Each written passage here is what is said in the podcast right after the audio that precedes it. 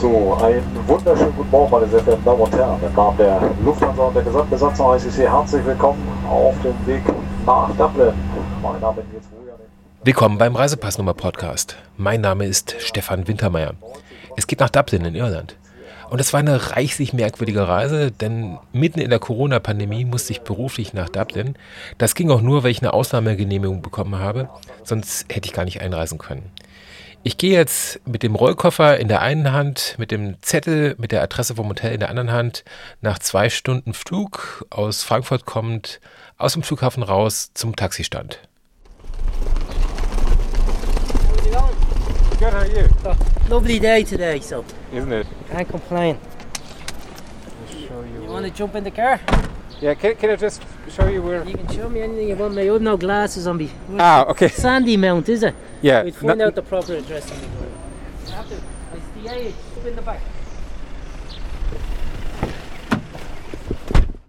Ich musste zum The Shelburne. Das ist ein schönes Fünf-Sterne-Hotel in der Innenstadt, gegenüberliegend vom St. Stephen's Green Park. Gehört zur Marriott-Gruppe. Dort angekommen, checke ich ein. Haben sich alle super gefreut. Ich glaube, ich war in der Woche der einzige Gast. War schon ein merkwürdiges Gefühl. Hatte aber auch einen riesen Vorteil. Ich habe ein ganz tolles Upgrade auf eine wunderschöne Suite mit Blick auf den Park bekommen. Hatte aber auch ein paar Nachteile. Die Bar war zu, die Restaurants waren zu, eigentlich war alles zu. Frühstück gab es morgens deshalb per Roomservice. Uh,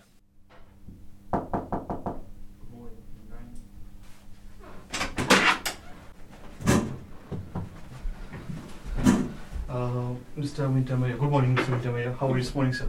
I'm fine, how are you? I'm, I'm very good, thank you. Thank you very much for asking. May I just present you quickly what you order, your, what you order with us for your breakfast? Yeah. So you can have three orange juice.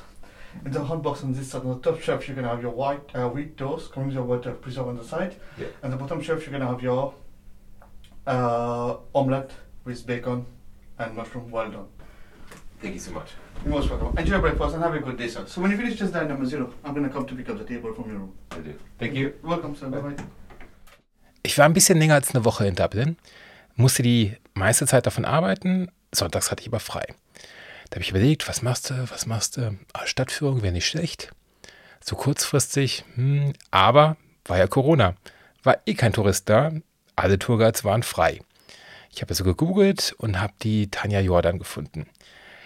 Die ist in Deutschland geboren, lebt aber seit zig Dutzend Jahren in Irland und bietet diverse Touren an. Unter anderem auch eine Stadtführung in Dublin. Und die treffe ich jetzt in der Hotellobby. Kann ich dir gerade das Mikrofon oder kannst du das gerade selber anstecken? Ähm, so ungefähr so wie ich.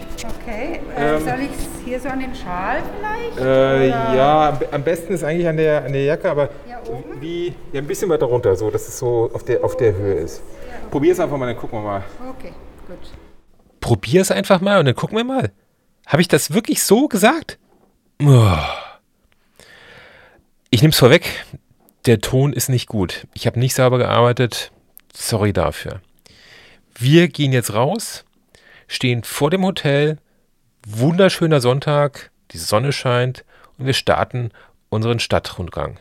Ja, das ist ja altehrwürdiges Hotel, wo schon Prinzessin Grace, Paul Newman und äh, alles Mögliche an ähm, ja, internationalen Stars wie dir. Ich habe ich hab gesehen, dass die, ähm, die haben innen drin in der Lobby ähm, so ein, eine Wand mit Gästebüchern. Mhm. Ja, genau. Irgendwie von, wer weiß wie viel, 100 Jahren. Ja, das war sogar äh, vor Covid noch so ein kleines Museum, äh, was die hatten hinter dem Concierge Desk. Aber das ist ja jetzt alles äh, hinter Glas gelegt worden. Da hast du schon ein bisschen reingeschnüffelt? Äh, nee, noch gar nicht. Nee. Ähm, das ist alles wie tot da. Das ist, Ja, ich ich, klar. komm- ich komme mir vor wie irgendwie in einem Bunker. ähm, also du kommst da teilweise abends ins Hotel rein, da ist nicht, Ja. da ist kein Mensch. Nee. Es ist Ich total. meine, das ist, äh, das ist eines der wenigen Hotels, das überhaupt auf hat. ja. Also in ganz Irland haben wir ja äh, schon seit jetzt über einem Jahr haben unsere Pubs geschlossen. Das ist sonst einer der äh, bekanntesten äh, einheimischen Pubs O'Donoghues. Da haben die Dubliners begonnen. Für die meisten Irland-Touristen gibt es zwei ganz wichtige Themen.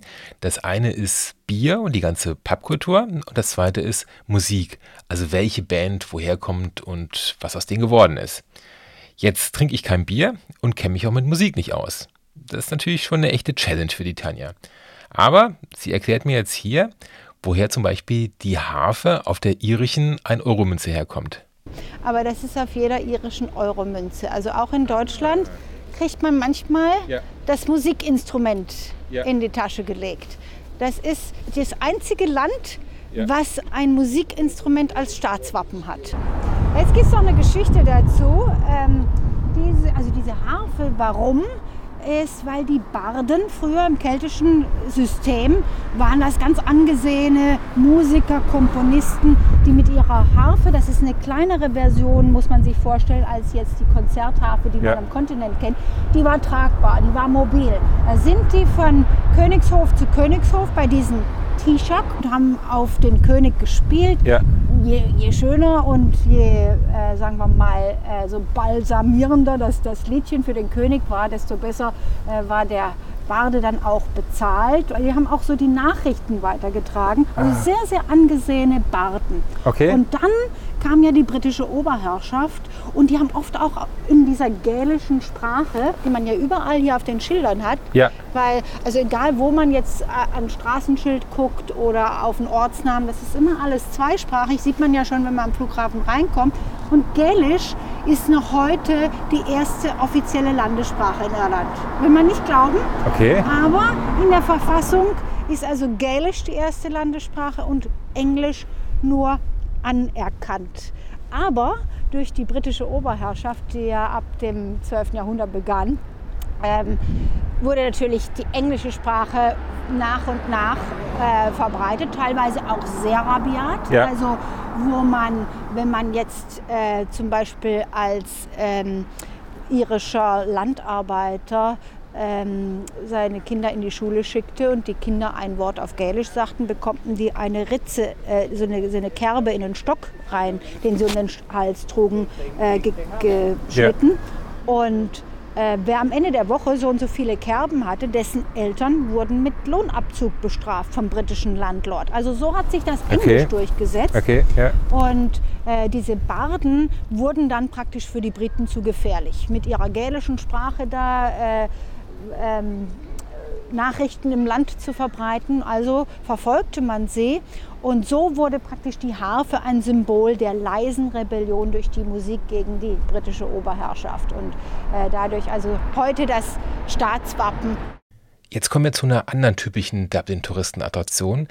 Diese dreistöckigen Häuser mit den ganz knallig angemalten Türen.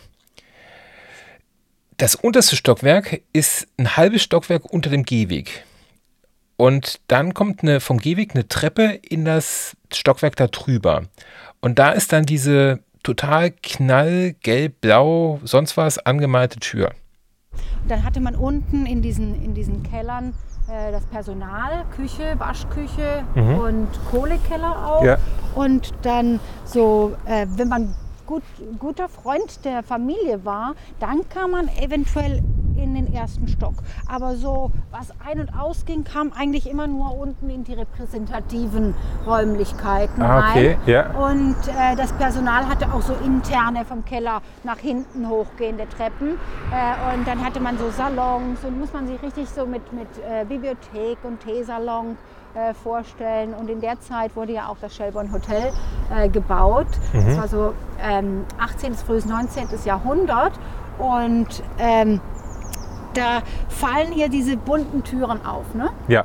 Also in London hat, hat man ja auch diese, diese georgianische Architektur oder in Bath oder in Edinburgh. Aber in Dublin hat man diese bunten Türen.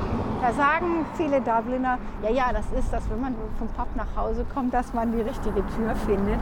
Aber eigentlich, ähm, also sehen wir nachher ein Stück weiter unten, jetzt sind wir schon an der schwarzen Tür vorbei.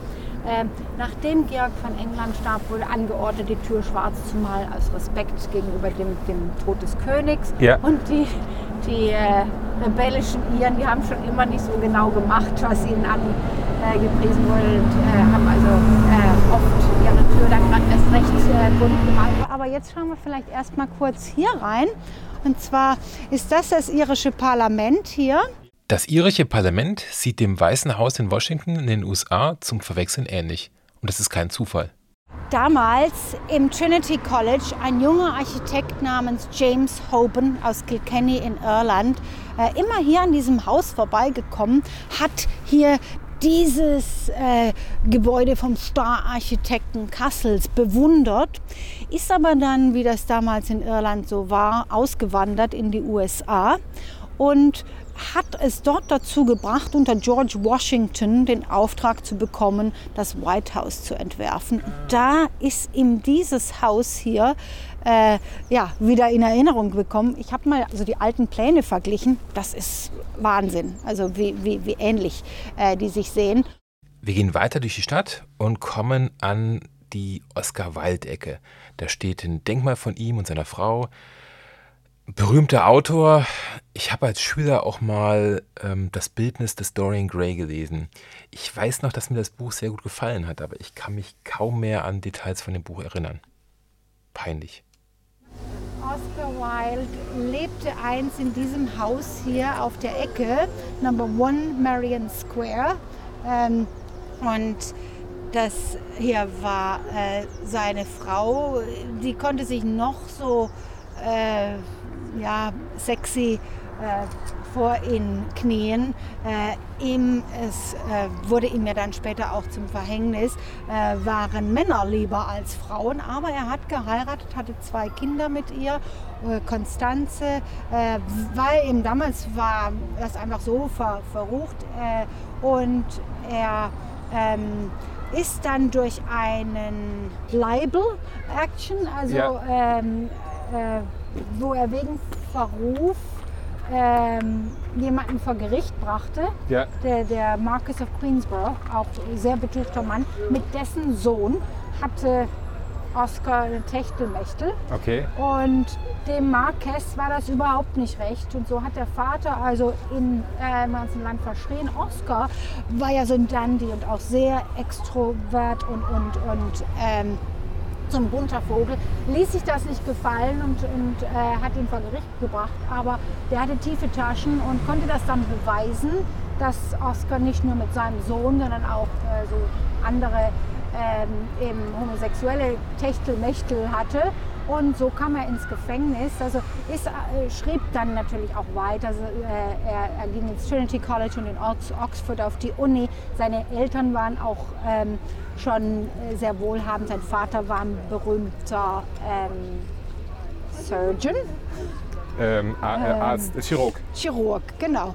Und ähm, seine Mutter äh, auch schon Poetin und so wuchs er also in diesem Haus ziemlich äh, also untypisch auf, ja, mit Partys seiner Eltern, wo so alles aus und einging und ähm, er mit Importance of Be- Being Earnest oder ähm, das Bildnis des Dorian Gray wurde Ja. er ja äh, weltberühmt durch seine Werke, aber ist eigentlich dann ja, relativ geschlagen äh, gestorben nach diesem ähm, Aufenthalt im Gefängnis. Ja. Ging es ihm ihm auch gesundheitlich nicht mehr so gut. Zwei, drei Straßen weiter gibt es ein kleines Geschäft, das heißt Sweeney's Pharmacy. Es geht um den Autor James Joyce und das Geschäft ist ein ganz merkwürdiger Mix zwischen Buchhandlung, Krimskramsladen und Apotheke. Und da gehen wir jetzt mal rein. Good morning. Hello. Oh, I hear familiar voice. Hi, I'm great. And yourself, PJ? I have Stefan here with me from Germany. Uh, good evening, sehr willkommen, Stefan. Hi, how are you? Very well. Good to see you. Good to see you. Would you like to hear a song in Gaelic? Of course. In course. dieser Sprache, die wir vorhin Yeah, of course. hatten. Also, And, äh, uh, and uh, Stefan, if you speak uh, Swiss German, you have the ch sound as we have in Gaelic as well. So Okay. well, we have it in German too. The, yeah, in certain parts, I yeah, think. yeah. Not as strong as the Swiss. Tonguia iri skatu harti pula dramaira Akin san khala Davis chikta shiakon angul His ton gokshan dizu galekte August ogan prinlon uat Shine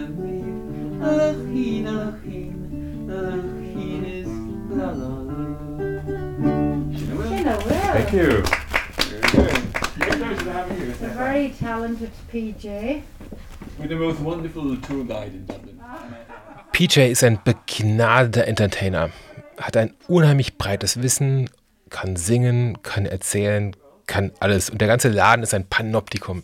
Wer mal in dieser Ecke ist, die Adresse ist One Lincoln Place, sollte unbedingt mal in Sweeney's Pharmacy reinschauen. Ich werde das Ganze auch auf reisepassnummer.de verlinken. Die Frage, die natürlich jetzt im Raum steht, ist, warum hat der Laden überhaupt auf? Alle anderen Geschäfte haben zu. Das liegt am Buch Odysseus. Habe ich nie gelesen, deswegen komme ich ein bisschen schwimmen. Auf jeden Fall kommt in diesem Buch wohl irgendwo Seife drin vor. Und diese Seife wird heute immer noch hier in Sweeney's Pharmacy verkauft. Und dafür gibt es in der Pandemie eine Ausnahmegenehmigung. Deswegen ist der Laden auch heute auf. Look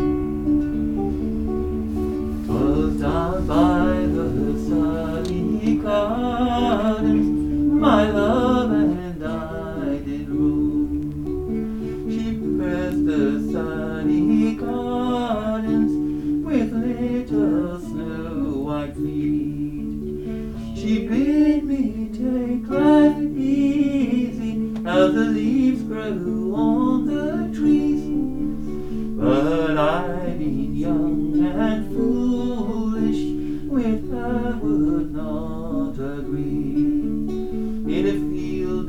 by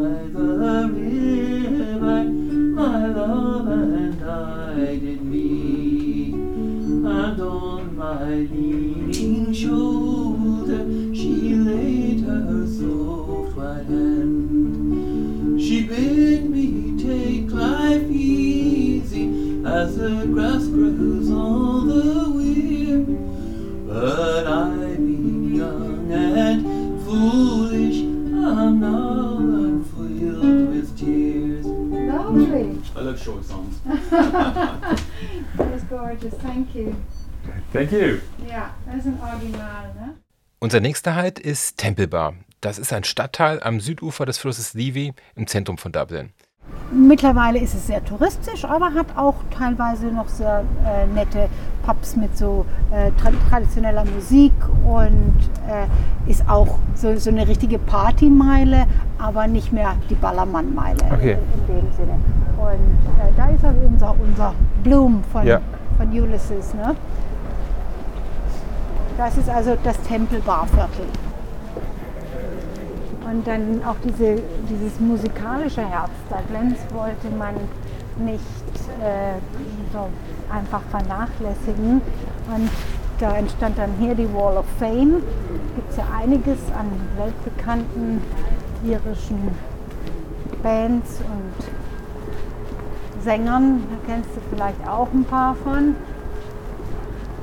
Also Sinead O'Connor hatten wir schon, Phil Lynott von Thin Lizzy. Das ist hier Shane McGowan von The Pogues. Ja. Das ist, sind diese ganz kleine irische Band, ganz unbekannt hier. Die zwei. Ja. U2. Äh, Van Morrison, Bob Geldof, der das Live Aid ja damals ähm, aufgestellt hat, ist auch Dubliner. Auf unserem weiteren Weg kommen wir an einer Statue vorbei. Das ist eine Fischverkäuferin mit ihrem Wagen und da drauf sind Fische und ich glaube Muscheln. Das ist äh, die berühmt-berüchtigte Molly Malone. Äh, Fischverkäuferin, die also hier auf ihrer Karre Fisch und in ihren Körben Muscheln hat, Ja. größtenteils. Und die diese Karre durch die Straßen der Stadt schob und immer wieder lauthals ihre Ware anpries. Cockles and mussels alive, alive, oh. Und das, äh, diese Legende daraus wurde dann das berühmte irische Volkslied Molly Malone. In Dublin's fair city, where the girls are so pretty, I first set my eyes on sweet Molly Malone. As she wheeled her wheelbarrow through the streets broad and narrow, crying cockles and mussels alive, alive, oh, alive, alive, oh, alive, alive, oh, crying cockles and mussels alive, alive, oh. Das ist so, äh, auch, man könnte es die Stadthymne nennen, ob es ein Fußballspiel ist oder man im Pub zusammenkommt, äh, Molly Malone, äh, weil es auch so äh, ein Ohrwurm ist. Ne? Ja, du, ja. du kannst wahrscheinlich schon nach dem ersten Mal Refrain Cockles and mussels alive, alive, oh, äh, dir merken und äh, das lernen die Kinder, also schon meine Tochter mit drei Jahren im, im Kindergarten konnte die drei Verschen von, von Molly, es geht noch weiter, sie stirbt zum Schluss an einem Fieber. Okay. Ist auch kein Wunder bei dem Ausschnitt. Ne? Ähm, und noch heute zieht ihr Geist durch die Straßen Dublins und ruft weiterhin Cockles and mussels alive, alive, oh. Tanja singt nicht nur, nee, die hat in ihrer Handtasche auch ein Musikinstrument, sogenannte Bones. Die sind so lang wie boah, meine Hand, vielleicht ein bisschen länger, und werden so gegeneinander geschlagen. Die hält man jetzt so zwischen zwei Fingern einer Hand, ja, wo man diesen hier festhält und diesen locker. Und dann ist es eigentlich nur eine Schwingung des Handgelenkes. Das, äh, wie wenn du so einen Türknopf hast, der schwer aufgeht, da musst du erstmal dran drehen. So den, ja, das Handgelenk so bewegen, wie wenn du den Türknopf drehen würdest. Hört sich jetzt noch nicht so äh, toll an, aber wenn man dann, wie ich immer sage, dass diese Handgelenkbewegung mit dem Scheibenwischer, also wo der Ellenbogen sich so wie ein Scheibenwischer bewegt, zusammen macht, dann hört sich das so an. Krass. Und so ist man eigentlich für jede irische Session gerüstet, egal wo die stattfindet, ob im Pub, ob bei der Familienfeier, ob im Park oder äh, die Iren sind ja auch so ein Volk, die, äh, wie man hier so schön sagt, äh, drop of a hat. Äh, plötzlich anfangen zu singen oder auch äh, völlig egal, ob man jetzt ganz toll singen kann oder nicht so besonders. Die Hauptsache ist, man singt, man macht mit und das wird auch immer so gefördert mit so äh, Juhu und so, so aufmunternden Rufen dazwischen. Jetzt müssen wir noch mal einen ganz harten Cut machen. Es geht jetzt um die große irische Hungersnot. Wir sind am Ende unserer Tour angekommen, wieder am St. Stephen's Green Park. Das ist der Park von meinem Hotel. Und an einer Ecke von diesem Park gibt es eine große Installation aus Metall mit so ganz dürren menschlichen Figuren. Die große Hungersnot. Das äh, war 1845 bis 47, wo die Kartoffelernte bei den irischen Bauern durch eine Fäule betroffen äh, zunichte gemacht wurde. Das hatte man eigentlich in ganz Europa. Das Schlimme in Irland war, dass die damalige Landbevölkerung fast ausschließlich von der Kartoffel lebte. Die Landlords, äh, die britischen Landlords, haben weiterhin viel andere Produkte exportiert, während die heimische Bevölkerung hier verhungerte. 1845 hatten wir 8 Millionen Einwohner. Wie viele haben wir heute? Vier? 4,8. Also die ist nach der Hungersnot auf die Hälfte gesunken und hat sich seither nicht zum selben Maße erholt. Äh, das war eine fürchterliche Zeit, äh, wo also auch über eine Million Iren ausgewandert sind, auf sogenannten Sargschiffen, weil eben auch die Konditionen an Bord über eine sechs- bis achtwöchige Reise über den Atlantik fürchterlich waren. Äh, da haben viele diese Reise gar nicht überlebt. Wer überlebte, äh, musste dann von Null anfangen in der neuen Welt. Über Ellis Island zum Beispiel, ähm, das war die Quarantänestation, dann äh, nach New York kommend äh, mit, mit wenig oder nichts. Und das war's für diese Episode. Irland und Dublin ist auf jeden Fall einen Besuch wert. Vielen Dank fürs Zuhören. Ich würde mich wie immer über Feedback freuen. Lob, Kritik, alles Mögliche. Am besten per E-Mail an stefan.wintermeyer.de. Danke schon mal dafür. Es kommt noch eine kleine, kleine Geschichte. Ich sage aber an dieser Stelle schon mal Tschüss. Tee ist ja eigentlich bei den Iren das äh, meistgetrunkene Heißgetränk. Also jetzt so in den letzten 15 Jahren ist auch Kaffeekultur aufgekommen, aber der Cup of Tea, das ist auch äh, witzigerweise, muss man da den Code kennen, wenn man in ein irisches Haus kommt, ist immer die erste Frage, would you like a cup of tea? Und was würdest du jetzt antworten? Sag jetzt einfach mal. Also gut, ich würde jetzt wahrscheinlich sagen, nein, danke, aber Oh nein, das geht gar Also man muss erst mal sagen, nein, um Gottes Willen machen sich ja keine Umstände wegen mir. Dann weiß aber der Gastgeber sofort zu sagen, nein, nein, das macht überhaupt keine Umstände.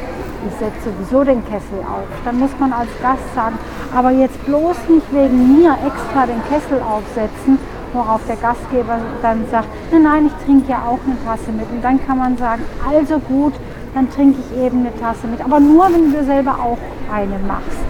Äh, wie man das allerdings macht, wenn man wie du wirklich gar keine Tasse Tee haben möchte, das kann ich dir nach über 30 Jahren hier auch noch nicht sagen. Im Endeffekt kriegst du die so oder so. Es ist aber auch andersrum kompliziert, als mein Mann, der ist ja ihre, das erste Mal in Deutschland war. Äh, ja, wurde auch gefragt, na, John, möchtest du ein Stück Kuchen? Wollte er höflich sein? Nein, nein, danke. Das war's dann. Ne? Der blieb hungrig. Der hat auch ganz schnell gelernt, hier musst du auf den Kopf zusagen, wenn du was willst. Er hat gemeint, das wird ihm erst noch ein paar Mal angeboten, aber äh, das kam, da kam nichts mehr. Und da sagte er hinterher zu mir, wie, wie muss ich dann das anstellen? Da sage ich, er muss ganz direkt sagen, ja bitte. So, also äh, ist doch immer wieder das Interessante am Reisen, andere Länder, andere Sitten.